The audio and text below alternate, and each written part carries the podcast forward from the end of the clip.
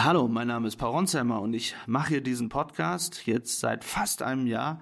Und wenn der euch gefällt, dann könnt ihr mir sehr helfen, wenn ihr beim Deutschen Podcastpreis abstimmt. Ich bin da nominiert bei den Newcomern. Und den Link findet ihr in den Shownotes. Ich weiß, das ist viel Arbeit, aber vielleicht könnt ihr mir diesen Gefallen tun.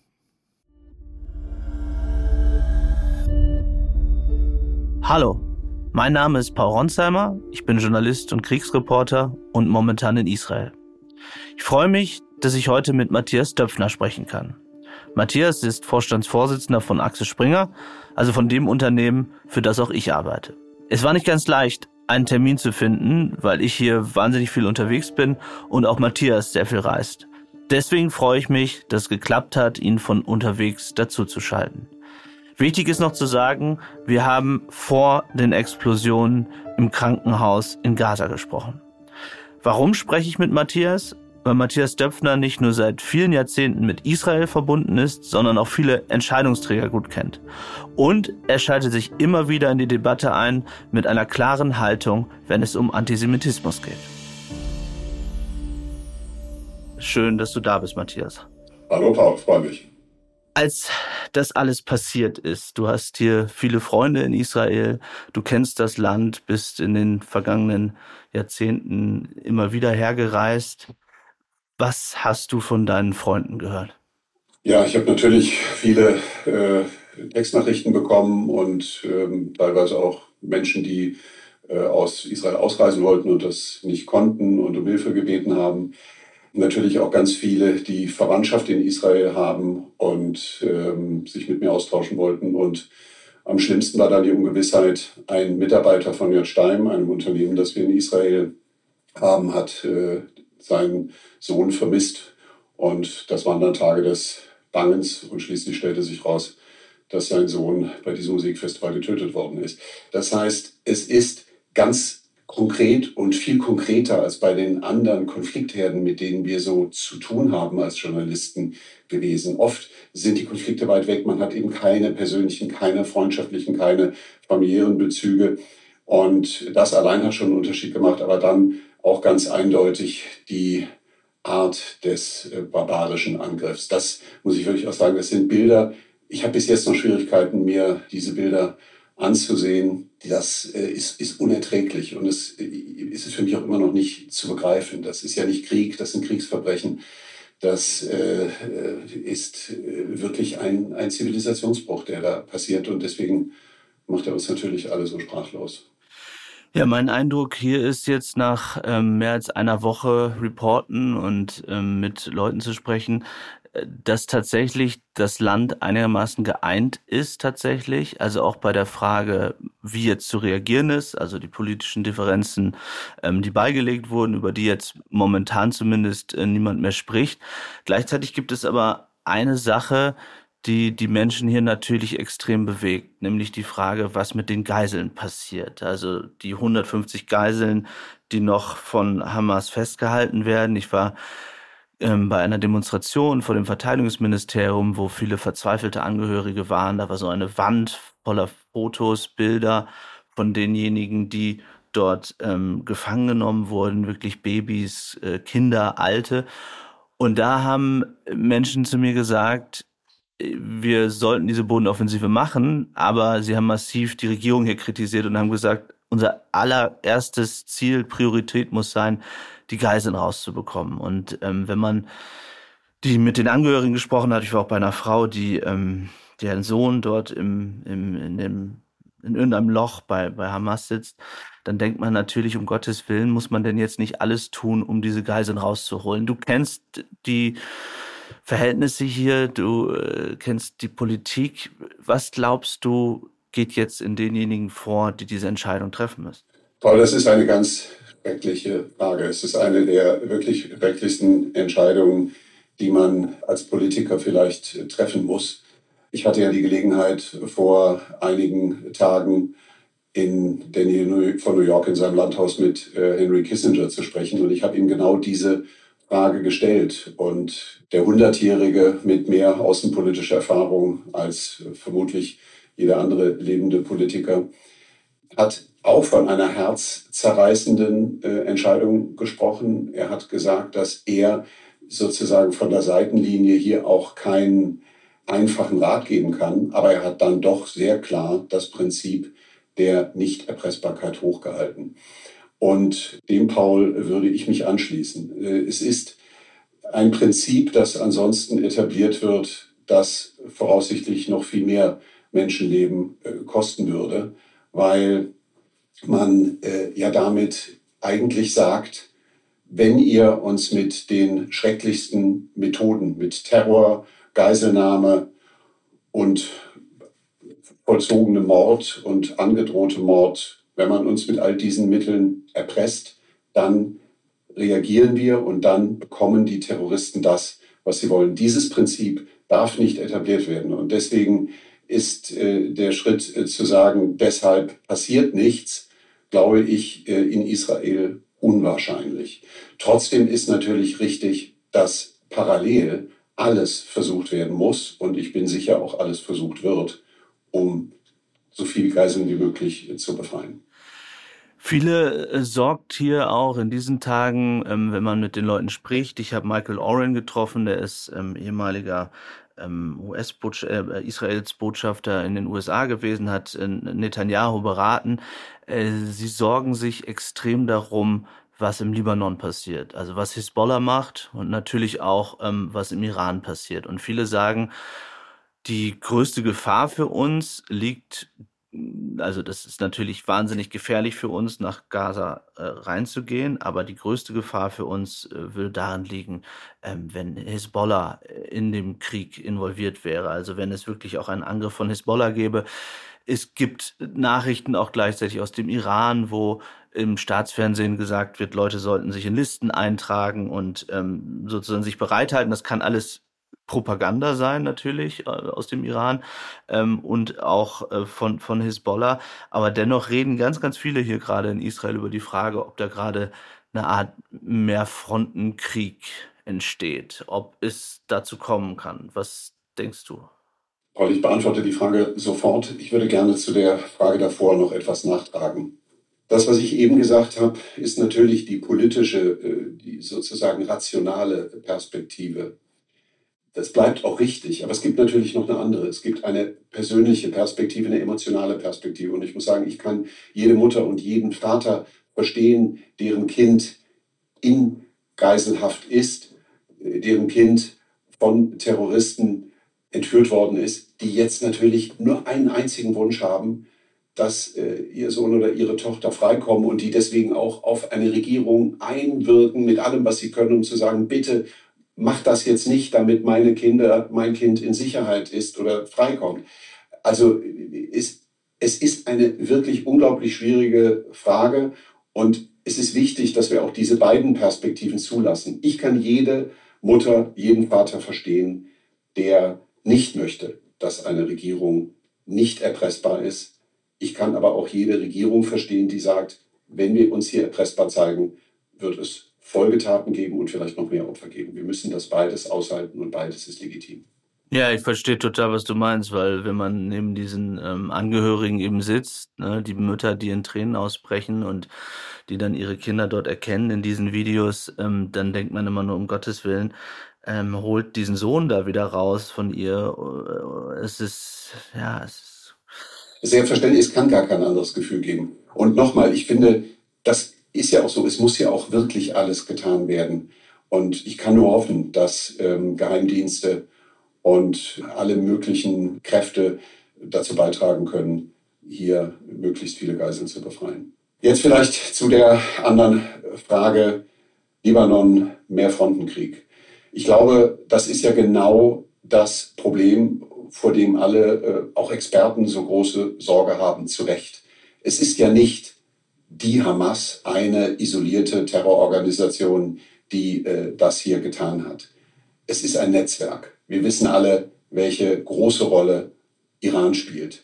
Wir wissen, dass es auch Unterstützung, finanzielle Unterstützung aus verschiedenen Ländern gibt, aus Katar, wo vielleicht auch nicht gerade zufällig jetzt politische Spitzengespräche stattfinden.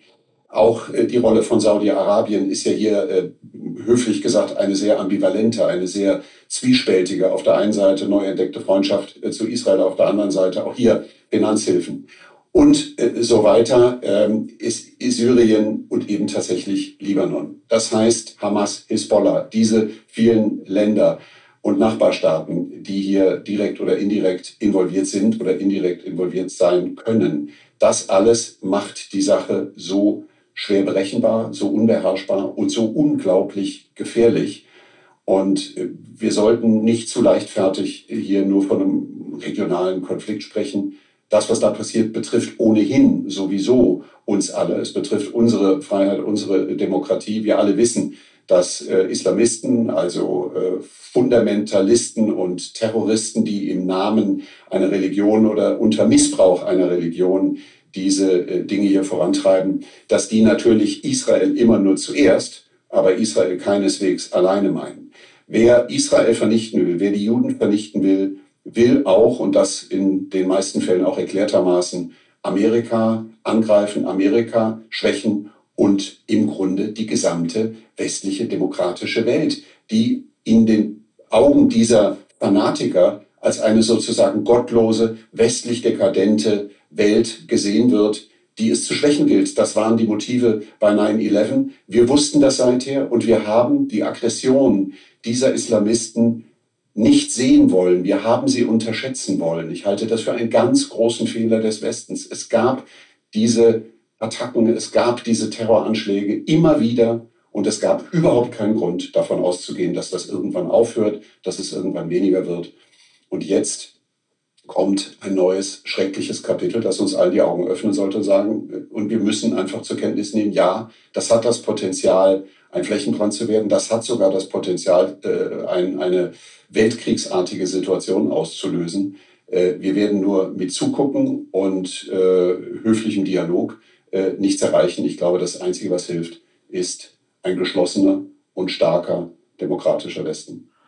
Wenn du ähm, nicht ausschließt, dass das sozusagen ja in eine weltkriegsartige Dimension gehen könnte, dann müssen wir nochmal über die Rolle ähm, der USA sprechen. Denn immer wenn ich hier auch unterwegs bin, mit Politikern spreche oder mit Experten spreche, sagen viele, dass sie den Spruch eben von oder die Aussagen von Joe Biden don't und die Tatsache, ähm, dass er hier äh, auch bereits Kräfte hergeschickt hat, so deuten, dass wenn Hisbollah in den Krieg ziehen würde, die USA auch eingreifen.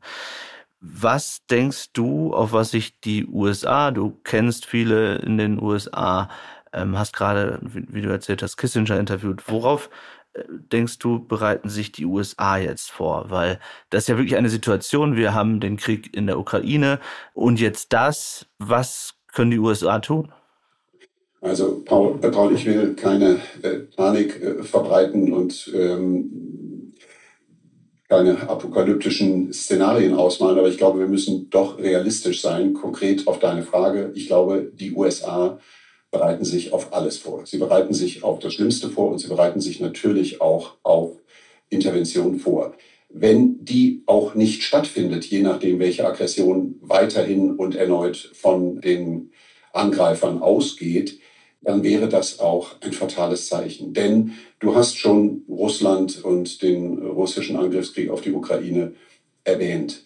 Das ist ja nichts anderes als ein Angriff auf die Freiheit, auf die Demokratie im Osten Europas. Das ist nichts anderes als der Versuch, den Westen zu schwächen. Es ist auch der Versuch, Europa von Amerika zu entkoppeln. Der ist bisher glücklicherweise fehlgeschlagen. Auch die NATO steht heute keineswegs schwächer da, sondern eher geschlossener und stärker und finanziell sogar besser ausgestattet und mit neuen Mitgliedern. Gleichwohl äh, ist das ja auch schon ein Angriff, der aus anderen Ursachen und teilweise auch aus anderen Grundmotiven doch etwas Ähnliches bewirken will. Und jetzt kommt sozusagen die nächste Front Mittlerer Osten, Israel. Diese Front ist aber in sich auch wieder ein Mehrfrontenkrieg. Wir haben es eben besprochen. Hier sind viele Länder schon jetzt äh, involviert und möglicherweise demnächst direkt beteiligt. Meine ganz große Sorge ist, dass wenn das passiert und sich ohnehin schon ein Amerika, das äh, sich in dem Ukraine-Krieg engagieren musste und engagiert hat, sich jetzt auch noch in Israel engagieren muss und engagiert hat, dann vielleicht in diesem Moment auch noch ein dritter Akteur auf den Plan treten könnte. Und das ist China.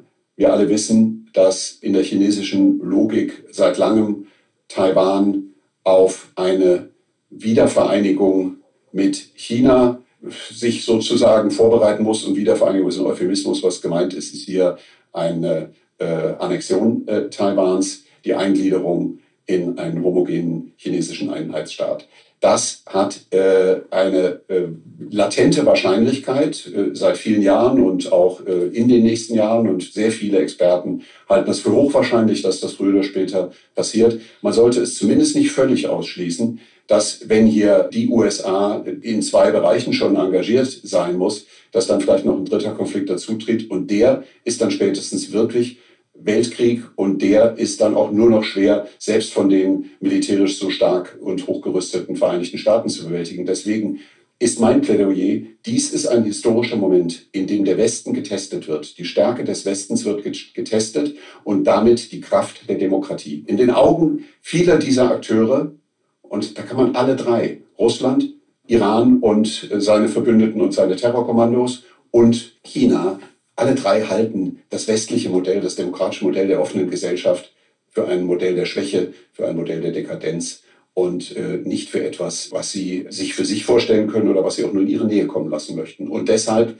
glaube ich, müssen wir uns äh, in diesem historischen Moment vor allen Dingen auf eines besinnen und das ist Geschlossenheit, transatlantische Geschlossenheit, vor allen Dingen Geschlossenheit äh, Europas äh, und Amerikas äh, mit möglichst vielen anderen Verbündeten, dass all diese Aggressoren wissen, wer sich hier mit Israel oder mit der Ukraine oder mit Taiwan oder mit wem auch immer anlegt. Das sind ja dann gerne etwas äh, kleinere oder auf den ersten Blick vielleicht nicht ganz so alleine verteidigungsfähige Länder. Wer immer sich mit denen anlegt, der hat es mit einer Allianz der Demokratien zu tun, und zwar mit allen finanziellen Mitteln und mit allen militärischen Mitteln, die das bedeutet. Das ist, glaube ich, der einzige Weg, dass es nicht zu einem Weltkrieg, dass es nicht zu einer flächenbrandartigen Eskalation der Konflikte kommt. Wenn du das ansprichst, sozusagen, die Frage, wie der Westen gesehen wird, von Russland ganz sicher schwach, aber auch von arabischen Staaten ja als schwach, ist zumindest mein Eindruck. Und mich hat ein Foto, ähm, das ich gesehen habe, wahnsinnig wütend gemacht, nämlich das Foto, du hast es äh, angesprochen, ähm, vom Hamas-Chef mit dem iranischen ähm, Außenminister, der in Katar den Mann getroffen hat, und das muss man ja so sagen, der Terroranführer, der dafür verantwortlich ist, dass über 1000 Menschen äh, hier massakriert worden sind, äh, alte Kinder, Babys, man kann es nicht oft genug sagen, also wie brutal die Terroristen hier vorgegangen sind. Und jetzt sieht man, dass da in Katar, in Wahrheit, ähm, wo vor nicht noch mal einem Jahr die Fußball-Weltmeisterschaft stattgefunden hat, wo der FC Bayern, glaube ich, fünf Jahre Geld genommen hat und gesponsert wurde, jetzt ein Terrorist empfangen wird, der wahrscheinlich vom iranischen Minister beglückwünscht wird für seine Tat, wie viele Juden er vernichtet hat. Und gleichzeitig ist das ein Land, wo wir als Deutsche jetzt Gasdeals gemacht haben. Also alle erinnern sich an das äh, berühmte Foto von Robert Habeck damals. Das war, muss man immer fairerweise dazu sagen, in der Not auch äh, des Krieges in der Ukraine, weil wir eben vom russischen Gas loskommen wollten. Aber was bedeutet das, dass wir uns auch wirtschaftlich jetzt in so eine Abhängigkeit äh, begeben haben und auch möglicherweise weiter begeben? Für dich und wie können wir damit umgehen oder wie sollten wir damit umgehen? Weil ich habe gedacht, das darf doch nicht sein. Es kann doch nicht sein, dass wir jetzt dort diesen Terroristen haben, der äh, wohnt da irgendwo luxuriös, äh, kann also nicht angegriffen werden, während äh, seine Terroristen Israel angreifen und Leute vernichten. Und er wird da von denjenigen beherbergt, die mit uns die Deals machen. Das, also es, ich, ich war einfach nur wütend, als ich das gesehen habe. Ja, ich teile diese Wut und äh, man muss sich überlegen, was das für ein Schlag in die Gesichter der Angehörigen der Opfer sein muss. Das ist ja geradezu unerträglich, ein solches Bild. Es ist aber darüber hinaus natürlich auch eine unglaubliche Provo Provokation äh, der gesamten demokratischen Welt äh, sozusagen so schamlos äh, sich auch noch äh, quasi symbolisch zu diesem Dreieck des Terrors und der Gewalt zu, bekennen. Zu bekennen. Und insofern ist es vielleicht ein symbolischer Punkt, wie auch diese beiden Kriege, die hier stattfinden, auch symbolische Punkte sind, die uns zeigen, dass diese Idee, man könnte wirtschaftliche Interessen von politischen Fragen und von Menschenrechtsfragen entkoppeln. Das eine hat mit dem anderen nichts zu tun und na ja, die haben es halt mit den Menschenrechten nicht so, aber gute Geschäfte können wir doch trotzdem machen. Ich halte das für eine unglaublich naive und gefährliche Sicht der Dinge. Von Milton Friedman stammt der Satz, the purpose of business is business. Und da kann ich nur sagen, dieser Satz hat sich in der jüngeren Vergangenheit als grundfalsch erwiesen. Auch Business ist immer indirekt politisch. Und ganz kurz nochmal zurück nach Russland. Auch hier haben wir unter der Vorgängerregierung in Deutschland über 15 Jahre die Abhängigkeit von russischem Gas erhöht, von 33 auf heute 65 Prozent. Das heißt, wir haben ohne Not nach dem Atomausstieg eine Energieabhängigkeit von Russland erzeugt und diese Energieabhängigkeit hat Putin zu dem instand gesetzt, äh, was er dann in seinem Angriffskrieg vollzogen hat. Wir haben also diesen aggressiven Kriegsputin finanziert. Wir mussten am Ende feststellen, dass diese äh, alte naive Hoffnung Wandel durch Handel, wir müssen nur genug handeln, dann wird sich irgendwann Wandel einstellen und dann werden nicht so demokratische Länder offen, freiheitlich und demokratisch, dass das nicht funktioniert hat, sondern dass das Gegenteil der Fall ist. Und das gilt natürlich auch, was die Geschäfte mit vielen Ländern im Mittleren Osten betrifft. Das betrifft Ölkalifate, mit denen wir uns gerne arrangiert haben. Und äh, deswegen war es ja für viele Journalistinnen und Journalisten und auch für mich ganz persönlich von Anfang an ein riesiger Fehler, sich auf diese Fußball-Weltmeisterschaft äh, in Katar einzulassen. Ist ja nun auch in jeder Hinsicht komplett schiefgegangen. Und auch die Bilder, die wir da von unserer Mannschaft ertragen mussten, äh, waren ja nur peinlich. Die Augen vor der Realität sozusagen verschließen und mit ein paar Regenbogensymbolen glauben irgendwie noch die Gutmenschen zu dokumentieren. Das reicht eben nicht. Wir stellen fest, die Lage ist ernst und wir müssen auch uns mit einem gewissen Ernst und mit einer gewissen Grundsätzlichkeit äh, zu diesen Dingen verhalten. Ich muss sagen, dass gerade dieses Thema äh, Geschäftsbeziehungen, Handelsbeziehungen, äh, dass mich das sehr, sehr beschäftigt und ich das für einen ganz großen strategischen Fehler halte, der jetzt korrigiert werden muss. Aber wenn man genau das, was du sagst, und ähm, wenn man sich mit deutschen Politikern unterhält oder auch Politikern aus anderen Ländern in Europa und genau das anspricht und sagt, wie konntet ihr Geschäfte mit Putin machen? Wie könnt ihr jetzt Geschäfte mit Katar machen, mit Saudi-Arabien?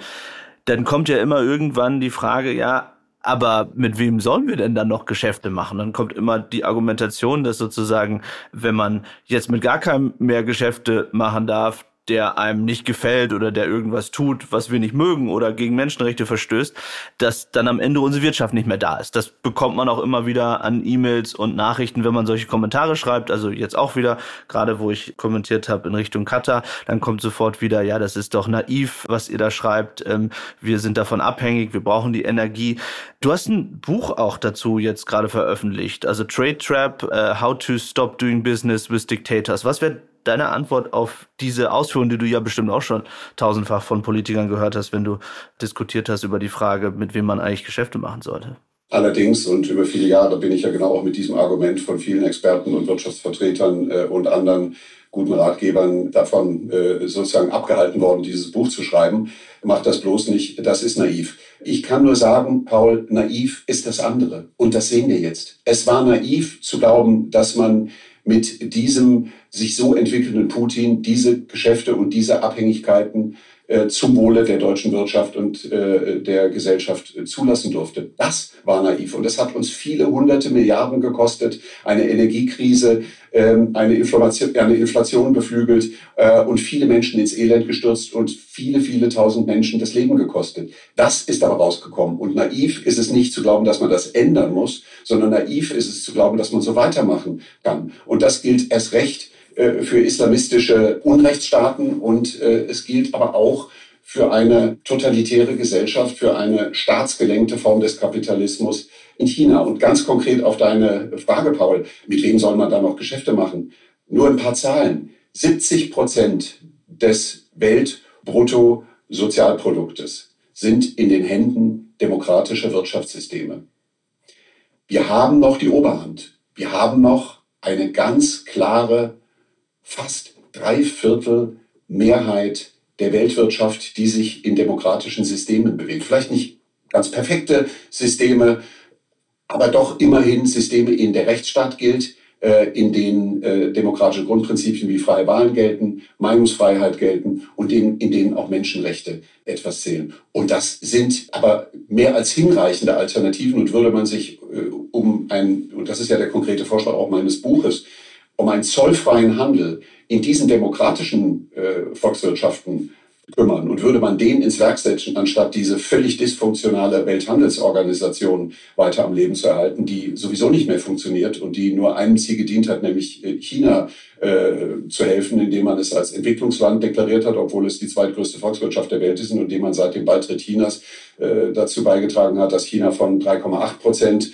Weltbruttosozialprodukt auf äh, mehr als 18 Prozent gestiegen ist, während die Vereinigten Staaten um viele äh, Prozentpunkte zurückgefallen sind, dann sieht man doch, dass das Modell auf jeden Fall nicht gut für demokratische Volkswirtschaften ist und nur den nicht-demokratischen hilft und die auf diesem Weg aber keineswegs freier werden. Also das Modell einfach fortzusetzen, ist gegen unsere Interessen, schadet unserer Wirtschaft und das weiterzumachen ist naiv. Letzter Punkt. Wir werden das am krachendsten erleben in der deutschen Automobilwirtschaft. Die deutsche Automobilwirtschaft ist de facto bereits abhängig von China. Zwischen 33 Prozent und 40 Prozent der verkauften Einheiten werden von Daimler, von BMW und von Volkswagen, also den drei größten deutschen Automarken, mittlerweile in China abgesetzt. Das heißt, hier ist heute schon Abhängigkeit. Deswegen verstehe ich auch jeden Auto-CEO, wenn er sagt, naja, ich kann das nicht einfach morgen abschalten. Das verstehe ich sehr gut. Aber es ist eben die Aufgabe der Politik und die Aufgabe der Gesellschaft, darüber nachzudenken, wie man es anders, wie man es besser organisieren kann. Denn die Frage wird ja auch hier nicht sein, wie lange machen wir das noch und wann koppeln wir uns ab? Die Frage ist doch, wann koppelt sich China ab? Und damit haben sie doch bereits äh, angefangen, wie dieser Verkauf von 100.000 Einheiten von BYD an Sixt gezeigt hat. Das war ja ein Schlag ins Gesicht der deutschen Automobilwirtschaft. Die Chinesen kooperieren nur so lange, wie sie uns brauchen. Wenn sie es nicht mehr brauchen, machen sie es alleine. Und dann haben wir das Problem ohnehin. Also das Modell wird so nicht mehr weiter funktionieren. Und deswegen müssen wir umdenken. Und das hat nicht nur etwas zu tun mit langfristigem wirtschaftlichen Erfolg und mit Unabhängigkeit und Souveränität, sondern es hat auch direkt mit unserer Sicherheit zu tun. Denn wer wirtschaftlich dominiert, wer wirtschaftliche Abhängigkeiten äh, erzeugt, der wird auch irgendwann politisch dominieren. Und das ist dann das Ende der freien und offenen Gesellschaften. Das können wir nicht wollen. Etwas, was äh, neben der Frage, wie die ähm, arabische Welt äh, auf das reagiert, was hier passiert, da muss ich sagen, wenn ich mich umschaue bei Freunden, die ich habe aus Afghanistan, Syrien, Irak, wo ich berichtet habe, äh, oder aus dem Libanon auch. Was mich da erschüttert hat, ist tatsächlich, dass viele einfach gar nicht reagiert haben und dann am gleichen Tag, als der Terroranschlag passierte, ja, mehr oder weniger gesagt haben, ja, aber Israel hat äh, uns angegriffen und überhaupt diese Gräueltaten nicht sehen wollten. Bei schlauen, modernen, jungen Leuten, mit denen ich schon in Berlin äh, unterwegs war, äh, die ich aus Paris kenne, wo auch immer her. Und das ist etwas, was mich total hat nachdenken lassen, so die, die, die letzten Tage, weil ich mich gefragt habe, wie soll das jemals wieder zusammenkommen? Also die, die Israelis, mit denen ich hier spreche, ähm, da ist das Gefühl da, dass das fast mehr ist als 9-11 und dass sie ähm, vom Gefühl her sagen, sie, sie, sie werden nie wieder, ähm, äh, sie werden das nicht verzeihen auch, was dass, dass, äh, dass es da diese Reaktion eben nicht gab. Wir sehen das ja auch in Europa bei der Frage, äh, wer da demonstriert und wer nicht demonstriert und vor allem wofür demonstriert wird. Nur wie kann das funktionieren in der Zukunft? Na, schon die Steuererklärung gemacht? Wir vom Handelsblatt haben in einem Steuerspezial analysiert, worauf das Finanzamt bei der Steuer 2023 genauer guckt. In unserem PDF-Ratgeber finden Sie die wichtigsten 16 Neuerungen, Einstiegstipps für Elster und vier Wege, wie Sie das Maximum herausholen. Sichern Sie sich also jetzt das digitale Handelsblatt vier Wochen für nur 1 Euro unter handelsblatt.com slash mehrwissen. Also es ist äh, unverständlich und es ist beschämend. Und äh, ich muss sagen, ich schaue auch immer wieder fassungslos darauf, weil ich nicht weiß, Ist es Ignoranz oder ist es sozusagen eine wirklich tief wurzelnde? Mein Gefühl ist, es ist eine Gehaltung. Also, dass es so tief drin ist bei den Leuten, dass sie, dass sie das gar nicht anders können und selbst bei Gräueltaten. Ich fürchte das auch, aber es ist so kalt, so unmenschlich, obendrein auch so absolut in jeder Hinsicht inakzeptabel. Das ist so ein bisschen das Gleiche, aber noch viel schlimmer, ehrlich gesagt, als äh, äh sozusagen Verständnis für Putin und die Russen zu entwickeln mit dem Hinweis, dass die Ukraine ein ziemlich korruptes Land ist. Entschuldigung, das eine hat doch mit dem anderen gar nichts zu tun. Ob ein Land korrupt ist oder nicht, deswegen kann ich doch nicht einfach sagen, ich hätte gern den Teil des Landes wieder zurück und deswegen marschiere ich mal ein äh, und äh, bringe da die Menschen um. Das sind doch zwei völlig verschiedene Ebenen. Hast du dazu, Matthias Zeug, wenn ich dich unterbreche, hast du dazu, weil ich habe diese Debatten noch nicht geführt, aber ich meine, du bist auch in der Welt unterwegs, hast du dazu Debatten schon mit Freunden, Bekannten, wem auch immer gehabt? Wie, ja, Leute, die natürlich. das eben nicht, wie, wie, wie, wie reagieren die, wenn du mit denen redest? Naja, also äh, die, mit äh, denen ich rede, hören zu und äh, manchmal geht es dann auch sehr leidenschaftlich zu, äh, aber man hat wenigstens noch überhaupt eine Dialogfähigkeit und, und so, dann sind solche Diskussionen ja irgendwie auch sinnvoll und bewegen vielleicht auch manchmal was. Das Schlimme sind echt die Leute, die gar nicht mehr diskutieren wollen, die einfach nur noch ihre Stereotypen, ihre Klischees äh, abrufen und einfach sagen, die oder der ist irgendwie im anderen Lager, mit denen rede ich gar nicht mehr. Und so verhärtet sich und polarisiert sich gerade unsere Gesellschaft. Aber das ist ja komplett Demokratie vergessen. Das ist ja an Naivität und Unmenschlichkeit kaum noch zu übertreffen, weil man Dinge vergleicht, die nicht vergleichbar sind. Das ist, wenn jetzt einer sagt, naja, aber Israel ist auch kein perfektes Land, keine perfekte Demokratie. Schaut euch nur diese grauenvolle Justizreform an und diese Siedlungspolitik in Israel. Das ist doch alles ganz schrecklich und da müssen sich auch doch die Palästinenser und die Nachbarländer auch provoziert fühlen. Ja, Entschuldigung, das kann ja alles sein. Das können wir diskutieren. Und bei vielem davon bin ich äh, auch absolut äh, der Meinung, dass diese Kritik hochberechtigt ist und dringend und in aller Lautstärke geführt werden muss. Aber die kann doch nicht im Angesicht eines Krieges, eines äh, Kriegsverbrechens, eines Terroraktes der barbarischsten Form kann das doch nicht als Gegenargument ins Feld geführt werden, nach dem Motto, die andere Seite macht auch Fehler. Und es werden ja auch Dinge verglichen, die gar nicht verglichen äh, werden können, nämlich eine nicht perfekte Demokratie wird mit ziemlich perfekt organisierten Diktaturen und Autokratien verglichen. Das ist so wie diese alten Geschichten, wenn man sagt, ja, in Israel, guck mal, wie schrecklich, der Präsident hat da seine Sekretärin im sexuellen Übergriff belästigt. Und dafür ist dem Präsidenten ein Gerichtsverfahren gemacht worden und äh, er ist äh, verurteilt worden und ist im Gefängnis gelandet. Das ist der Rechtsstaat.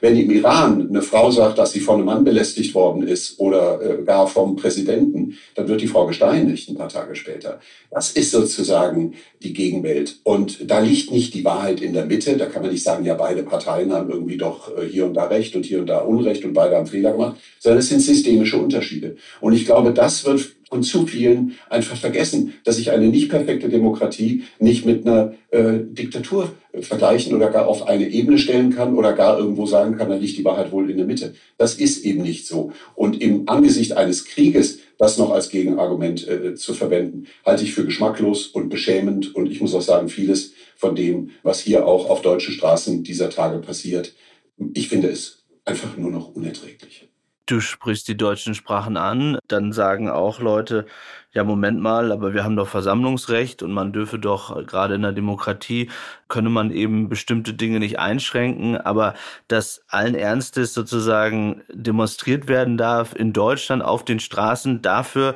dass oder eine Feier mehr oder weniger abgehalten werden darf, dafür, dass Juden vernichtet wurden, das geht mir nicht in den Kopf. Und das ist auch was, was ich hier in Israel immer wieder höre. Also ich habe auch viele, viele Freunde in, in, in Israel und Tel Aviv, die mir dann Fotos geschickt haben, ja, während ich hier in Aschdod, also in der Nähe des Gazastreifens bin und, und sagen, sag mal, was ist denn bei euch in Deutschland los? Wie kann das denn sein, dass da Süßigkeiten verteilt werden, dass die Leute sich irgendwie freuen darüber, äh, dass äh, über 1000 Juden hingerichtet wurden?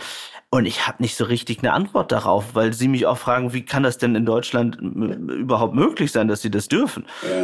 Also das Versammlungsrecht äh, ist das eine. Das Versammlungsrecht ist ein hohes Gut und ich glaube, wir sollten vorsichtig sein, aus dem gesunden Menschenverstand des Augenblicks heraus zu sagen, ja, äh, Verbandsversammlungsrecht müssen wir vielleicht doch irgendwie abschaffen oder äh, stark einschränken. Was ich viel schlimmer finde, ist, als äh, dass äh, sozusagen Versammlungen stattfinden, dass die Reaktion darauf, was da passiert, sowohl in Teilen der Bevölkerung als auch in Teilen der Politik zumindest in den vergangenen Jahren, wo ja auch schon auf Berliner Straßen israelische Fahnen verbrannt wurden und äh, Juda verrecke gerufen wurde, die Reaktion fand ich doch sehr mild. Da gibt es dann immer mal ab und zu irgendwie am Brandenburger Tor irgendeine Solidaritätsveranstaltung und in Sonntagsreden äh, wird kurz mal das Entsetzen geäußert, aber ansonsten passiert nichts. Und äh, das wäre für mich sozusagen der wehrhafte Rechtsstaat, äh, der an der Stelle auch die Möglichkeiten, die der Rechtsstaat bietet, nutzt. Und da gibt es äh, sehr viele und sehr weitgehende, die aber einfach nicht genutzt werden, um solche Sachen äh, zu unterbinden, einzuschränken oder zumindest dafür zu sorgen, dass es Folgen hat. Und dass wir jetzt in Berlin, in der deutschen Hauptstadt, in der äh, sozusagen äh, die Wannsee-Konferenz äh, den Holocaust äh, ins Werk gesetzt und organisiert hat, dass in dieser Stadt wieder Judensterne Davidsterne als Judensterne an die Häuserfassaden und an die Geschäfte geschmiert werden das muss ich sagen, Paul, das ist auch wirklich was, ich habe das noch nicht verkraftet. Ich weiß auch noch nicht, was das in mir macht. Also was das für mich für Konsequenzen hat. Ich finde es im tiefsten unerträglich und würde mir einen ganz anderen gesellschaftlichen Aufschrei wünschen. Ich kriege wirklich E-Mails und Anrufe aus Amerika, wo mich die Leute fragen, ist das wahr? Das stimmt nicht. Oder bitte sag mir das, dass das eine Fälschung ist, dass das ein Deepfake ist. Das kann nicht sein. Und dann muss ich zurückschreiben, doch, wir haben es recherchiert, das stimmt leider. Es gibt diese Sterne an den Häusern in Berlin. Ja, ist unfassbar und, und gleichzeitig neben dem sozusagen offensichtlichen Antisemitismus, äh, den wir dann auf den Straßen sehen, hat man das Gefühl, und da wird ja auch gerade darüber berichtet, sehr viel, ähm, dass insbesondere in linkeren Kreisen, in Universitäten, auch dort die Reaktionen, ich will es mal vorsichtig formulieren, eher anti-Israel ausfallen, selbst in der jetzigen Lage. Das ist ja auch etwas, was äh, bei einem anderen Terrorangriff kaum möglich wäre, oder? Also ich glaube, dass, dass sich nach so kurzer Zeit, nachdem sozusagen dieser Angriff gewesen ist, erstens so wenig Leute sich solidarisieren und gleichzeitig sofort umschwenken und Israel kritisieren. Das ist auch was, was hier viele Leute beschäftigt. Ja, und dann muss man immer noch mal ganz klar sagen, Israel kritisieren kann man ja äh, von morgens bis abends und äh, da gibt es auch viele Gründe.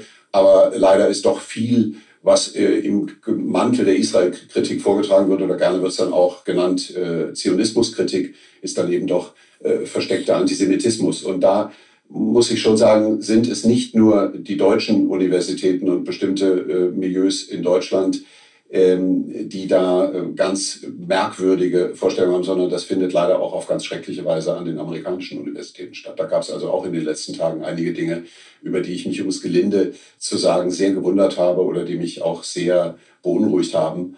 Ähm, das ist also offenbar in bestimmten Milieus, auch in jüngeren intellektuellen Milieus, fast Zeitgeist zu sein scheint, äh, das äh, sozusagen auch noch teilweise im Kontext zu bestimmten äh, Kolonialismusdebatten und so weiter zu relativieren, äh, einzuschränken oder da Partei zu ergreifen. Ich glaube, wir müssen einfach feststellen, die antisemitische Propaganda ist seit 100 Jahren oder länger immer noch extrem erfolgreich. Das haben die Nazis in beispielloser Weise geschafft und sozusagen Menschen über Generationen hinweg geprägt und mit diesem antisemitischen Vorurteil sozusagen untergraben, muss man fast sagen. Leider äh, ist Antisemitismus auch im extremen linken Milieu ausgesprochen und sehr gefährlich verbreitet.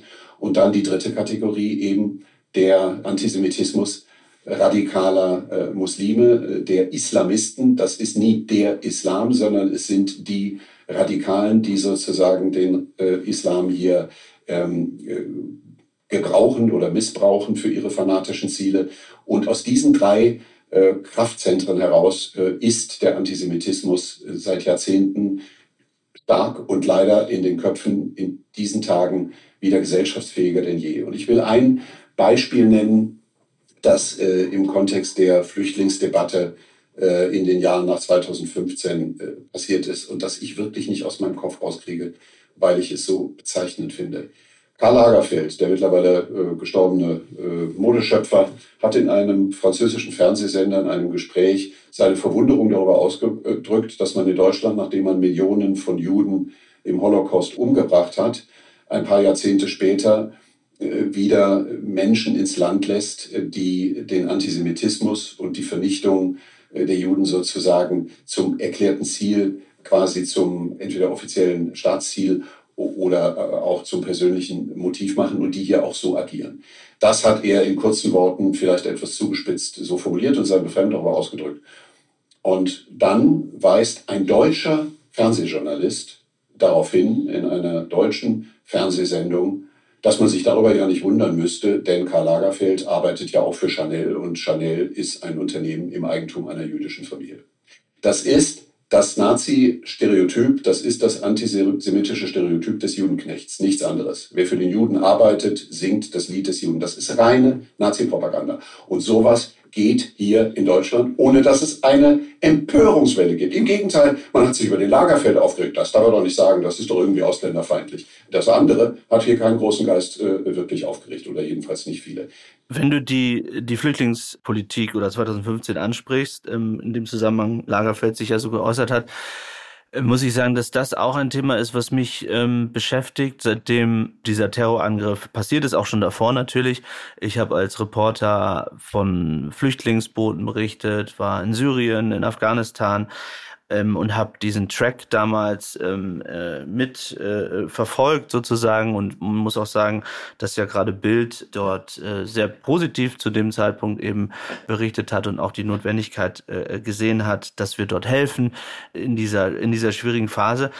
Und einerseits ähm, muss ich sagen, natürlich gibt es ähm, dieses Phänomen, das du ansprichst und sagst, ähm, dass, äh, dass dieser Antisemitismus eben dort in den, in den Schulen schon gelehrt wurde. Ich habe gleichzeitig aber auch äh, ganz tolle Erfahrungen gemacht. Zum Beispiel einen Freund, den ich mittlerweile Freund nennen darf, den ich begleitet habe, der, der studiert, der jetzt äh, einen Job bekommen hat, der überhaupt kein Antisemitismus-Problem hat. Viele weitere und es sind jetzt nicht nur Einzelne. So, deswegen tue ich mich so schwer damit, auch zu sagen, dass alles, was 2015 passiert war, falsch war. Ich glaube, was wäre die Alternative gewesen damals? Ja, also als Erdogan die Schiffe hat fahren lassen Richtung Griechenland, hätten wir sie alle in Griechenland lassen sollen. Damals gab es noch keine Grenzsicherung. Also ich finde so diese diese Debatte, die jetzt auch hochkommt, wir Deutsche haben die alle ins Land gelassen, die jetzt dort auf der Straße stehen und demonstrieren. Da muss man sagen, nee, viele die, die sich darüber gefreut haben, die, ähm, die, dass Israel angegriffen wurde, dass es ein Terrorattacken, dass die Babys, äh, die Kinder ermordet wurden, die haben leider einen deutschen Pass. Das gehört ja auch zur Wahrheit dazu. Aber Paul, das ist äh, doch wieder so ein typischer Fall, wo wir wahnsinnig aufpassen müssen, dass nicht die Verallgemeinerung und die Zuspitzung am Ende genau. äh, Schreckliches äh, bewirkt. Es ist doch völlig klar, dass es ein Gebot der Menschlichkeit ist, der Barmherzigkeit ist, dass man Menschen, die in Not sind, hilft. Und wenn Menschen in Kriegsgebieten vielleicht durch Völkermord bedroht sind, kann es nur eine Geste geben, nämlich die der Hilfsbereitschaft. Und die muss für ein Land wie Deutschland, das ein Zuwanderungsland ist und auch immer bleiben muss, auch sein, wir helfen und ihr könnt zu uns kommen. Gleichzeitig muss doch aber jeder, der äh, ehrlich mit dem Thema umgeht, auch sagen, es muss dafür natürlich Kriterien geben. Und es muss, je nachdem, wie hoch die Zahl der Einwanderer ist, auch äh, vielleicht eine veränderte Definition, vielleicht auch eine Schärfung von Kriterien geben. Ich kann nicht einen Menschen, der von Völkermord bedroht ist, gleichsetzen mit jemandem, der aus wirtschaftlichen Gründen gerne einwandern möchte, weil er hier andere berufliche Perspektiven sieht oder äh, weil er ein attraktives Sozialsystem vorfindet.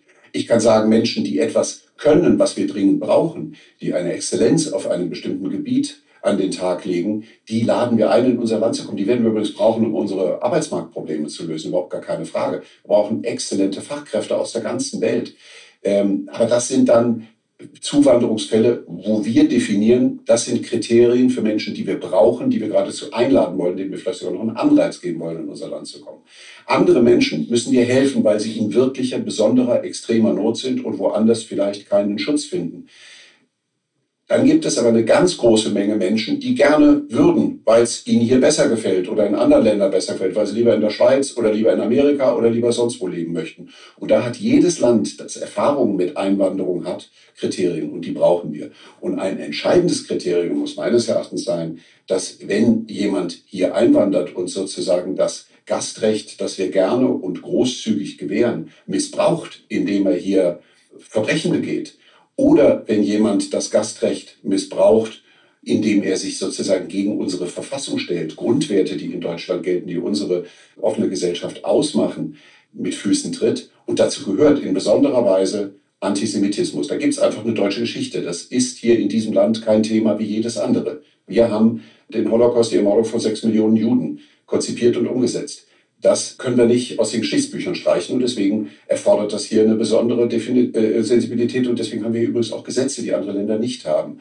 Wer dagegen verstößt, der muss dann aber auch mit einer ganz anderen Geschwindigkeit und äh, mit einer anders organisierten Bürokratie das Land ganz schnell wieder verlassen oder kann eben hier auch eine Staatsangehörigkeit gar nicht erwerben und die Rechte, die damit verbunden sind. Aber ich will hier jetzt gar nicht die, die Migrationsdebatte äh, in der, im Detail diskutieren. Das, glaube ich, überfordert uns jetzt. Es ist allerdings wichtig, dass diese Debatte jetzt geführt wird und dass da nicht sofort wieder alles verrutscht. Also während man vorgestern noch gesagt hat, wir können nicht genug haben und aus der ganzen Welt und äh, Selfies gemacht wurden mit äh, Einladungsgesten, die ja überall nur so verstanden werden konnten, kommt nach Deutschland, äh, hier fließt äh, Milch und Honig. Während man das vorgestern noch gesagt hat, sagt man jetzt heute, wir machen die Grenzen dicht, Einwanderung gibt es überhaupt nicht mehr oder alle raus oder gar noch schlimmer, äh, die Moslems sind doch alle so, dann wollen wir die nicht. Da müssen wir sehr aufpassen. Es geht hier nicht um Islam, es geht nicht um die Moslems, sondern es geht um Islamisten, es geht um Extremisten, Fundamentalisten, Terroristen, Menschen, die Parallelgesellschaften äh, bilden und äh, sich nicht integrieren wollen und äh, hier äh, sozusagen äh, die innere Sicherheit gefährden oder äh, noch viel schlimmer in anderen Ländern äh, Krieg und Terror verbreiten. Äh, da müssen wir die Grenzen ziehen. Aber das darf eben nicht alles vermischt werden und man darf jetzt nicht wieder vom einen Extrem zum anderen Extrem schwanken. Matthias, wenn wir über die Frage sprechen, wie wir berichten, also bei Axel Springer, wir als Reporter, als Journalisten, jetzt auch in den nächsten Wochen und Monaten, ähm, über das, was hier passiert, erlebe ich immer wieder, äh, dass ich Nachrichten bekomme von Wildfremden, die mir schreiben, äh, auch jetzt wieder in diesen Tagen, wo ich über den ähm, Horror geschrieben habe, den eben äh, die Menschen erlebt haben. Ihr schreibt nicht über die andere Seite, ihr schreibt nichts über Gaza, weil ihr habt in eurem Vertrag stehen, ähm, dass ihr immer nur für Israel schreiben müsst. Und ich kann nicht auf jede einzelne äh, Mail da antworten, aber es ist eine Debatte, ähm, die man als Reporter immer wieder führt, wahrscheinlich auch als, als Axel Springer Mitarbeiter. Vielleicht muss man das einmal erklären. Wir haben ähm, verschiedene Essentials ähm, bei uns und eines davon ist eben, zitiere das jetzt, wir, wir unterstützen das jüdische Volk und das Existenzrechts des Staates Israels. Jetzt in diesen Tagen haben wir neben der ukrainischen Flagge auch eine israelische Flagge vor dem, vor dem Verlag stehen. Was bedeutet das aus deiner Sicht, gerade in diesen Zeiten? Also erstmal, äh, wir unterstützen natürlich grundsätzlich äh, das äh, Existenzrecht jedes legitimen Staates.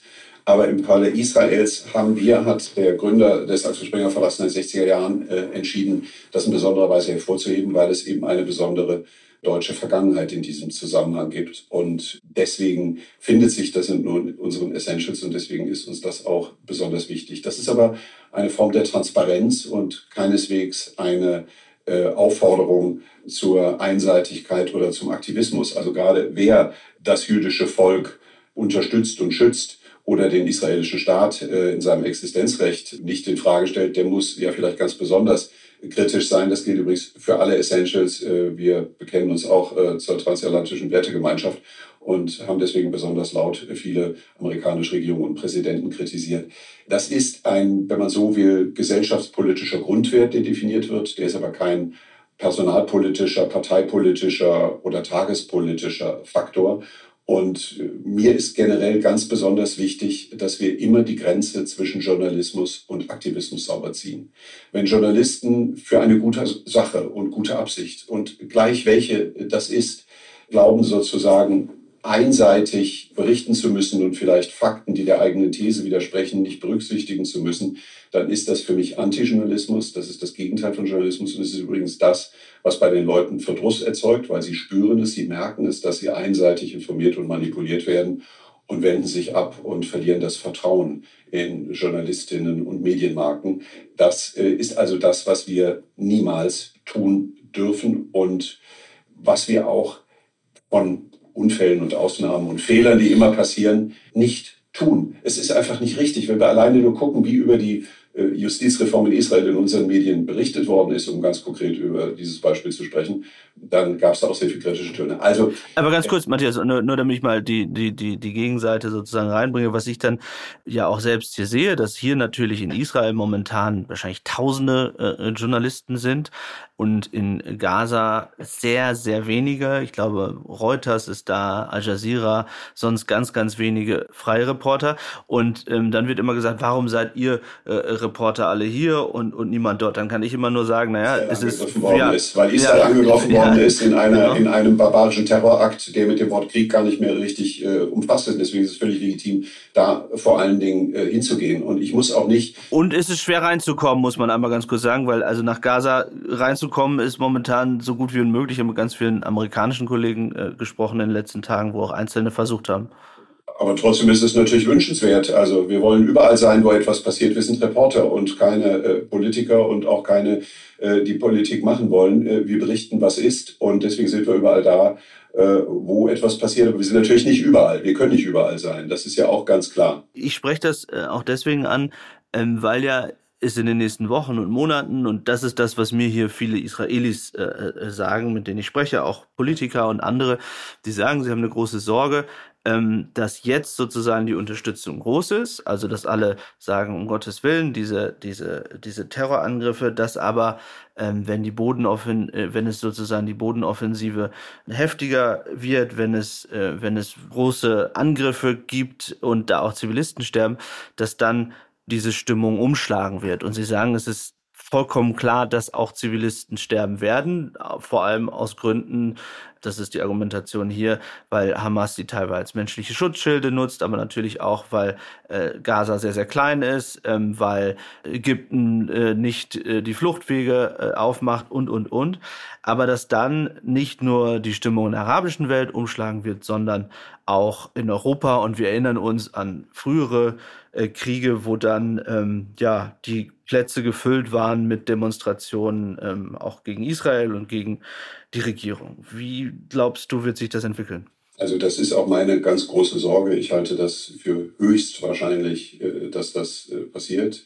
Israel wird sich wehren, muss sich wehren, kann gar nicht anders, als sich zu wehren, hoffentlich auch noch mit Unterstützung vieler Verbündeter, sodass äh, hier eben keine weitere Eskalation stattfindet, sondern durch Klarheit der Verhältnisse äh, auch Konflikte eingegangen werden können. Aber es wird äh, zu Toten kommen, es wird äh, Opfer geben, Zivilisten äh, Opfer geben und schreckliche Bilder. Und es ist völlig klar, äh, dass dann die Stimmung, ich weiß gar nicht, ob ich sagen kann, umschlägt, denn sie ist ja an einigen Stellen schon bemerkenswert umgeschlagen, wenn man so will, oder war schon immer sehr kritisch. Aber ich glaube, dass Israel-Kritik da zunehmen wird und das ist übrigens ganz ähnlich wie nach 9-11, wo auch äh, für ein paar Wochen alle die engsten Freunde der Vereinigten Staaten waren. Und als dann Gegenreaktionen erfolgten, kippte diese Stimmung blitzschnell. Das äh, gehört zu solchen Entwicklungen. Ich kann da nur äh, eines empfehlen, auf ganz grundsätzliche Weise nicht zu vergessen, dass es äh, Täter und Opfer gibt. Und dass hier nicht zwei Opfer oder zwei Täter nebeneinander stehen, wo die Mehrheit in der Mitte liegt, sondern es gibt Täter und Opfer. Es gibt einen. Aber sind die Zivilisten, aber die Zivilisten in, in Gaza, da können wir nicht sagen, dass sie alle Täter sind. Nee, aber das ist ja wie in leider jedem Krieg. Ich würde mir sehr wünschen, es gäbe keinen Krieg. Ist schrecklich, jeder Krieg ist äh, einer zu viel und man muss alles tun, um Kriege zu vermeiden. Ich bin mit diesen Werten erzogen worden äh, in, von, von einer äh, Familie, von einem Vater, der traumatisiert war durch den Krieg. Das ist doch völlig klar. Aber Kriege passieren, weil äh, Aggressoren sich nicht an die Regeln halten wollen. Und äh, dann kann man entweder wehrlos sein, dann werden die Dinge in der Regel nicht besser, sondern schlimmer und dauern länger, oder man kann sich erfolgreich wehren. Und das haben beispielsweise die Alliierten gegen die Nazis auch gemacht. Und es sind äh, im äh, Zusammenhang mit diesen Reaktionen im Ersten Weltkrieg, im Zweiten Weltkrieg ganz fürchterlich viele Menschenleben von Zivilisten, von unschuldigen Zivilisten geopfert worden. Das liegt leider in der grausamen äh, Natur des Krieges. Ich kann nur nicht sagen, dass derjenige, der angegriffen wurde, sich nicht wehren darf, weil er bei der äh, Gegenwehr auf der anderen Seite unschuldige Opfer trifft. Das muss man vermeiden. Da muss alles tun, um das zu vermeiden. Das tun übrigens nach meinem Kenntnisstand die Israelis da, wo es geht, mit Warnungen etc. Versuchen sie es, aber man wird es nicht hundertprozentig vermeiden können. Und das deswegen jetzt so gegeneinander aufzurechnen und dann äh, Zahlen gegeneinander zu stellen oder äh, Bilder rauszugreifen und zu sagen, äh, das äh, ist doch genauso schlimm, äh, davor kann ich nur warnen. Das fände ich ganz gefährlich und falsch und auch ungerecht. Wir haben ganz am Anfang schon darüber gesprochen, über den drohenden Flächenbrand, also die Möglichkeit, dass andere Staaten ähm, in diesen Krieg eingreifen, dass dann die USA eingreifen könnten. Also dass es sozusagen zu einem großen Krieg äh, im, im, Nahen Osten kommt. Ähm, jetzt ist aber die Frage, oder es ist die Frage, was kann Israel bei den Militäroperationen tatsächlich erreichen? Und kann man das überhaupt erreichen, was Benjamin Netanyahu will, ähm, nämlich die gesamte Hamas zu eliminieren? Und da gibt es Leute, die sagen, ja, wir können viele Terroristen umbringen, aber die Ideologie äh, wird bleiben und am Ende ist es sozusagen das, äh, was sie wollen, denn das haben sie eingerechnet bei ihrem Angriff und sie wollen dadurch, dass sozusagen Israel angreift, die gesamte arabische Welt ein und ähm, gegen Israel aufbringen und dass das sozusagen der, der Masterplan dahinter ist. Was ich mich frage, was ist sozusagen das Long Game für die für, für, für Israel? Wie sieht es in sechs Monaten, in einem Jahr aus? Also ich glaube, man sollte immer nur Fragen beantworten äh, auf Gebieten, von denen man was versteht.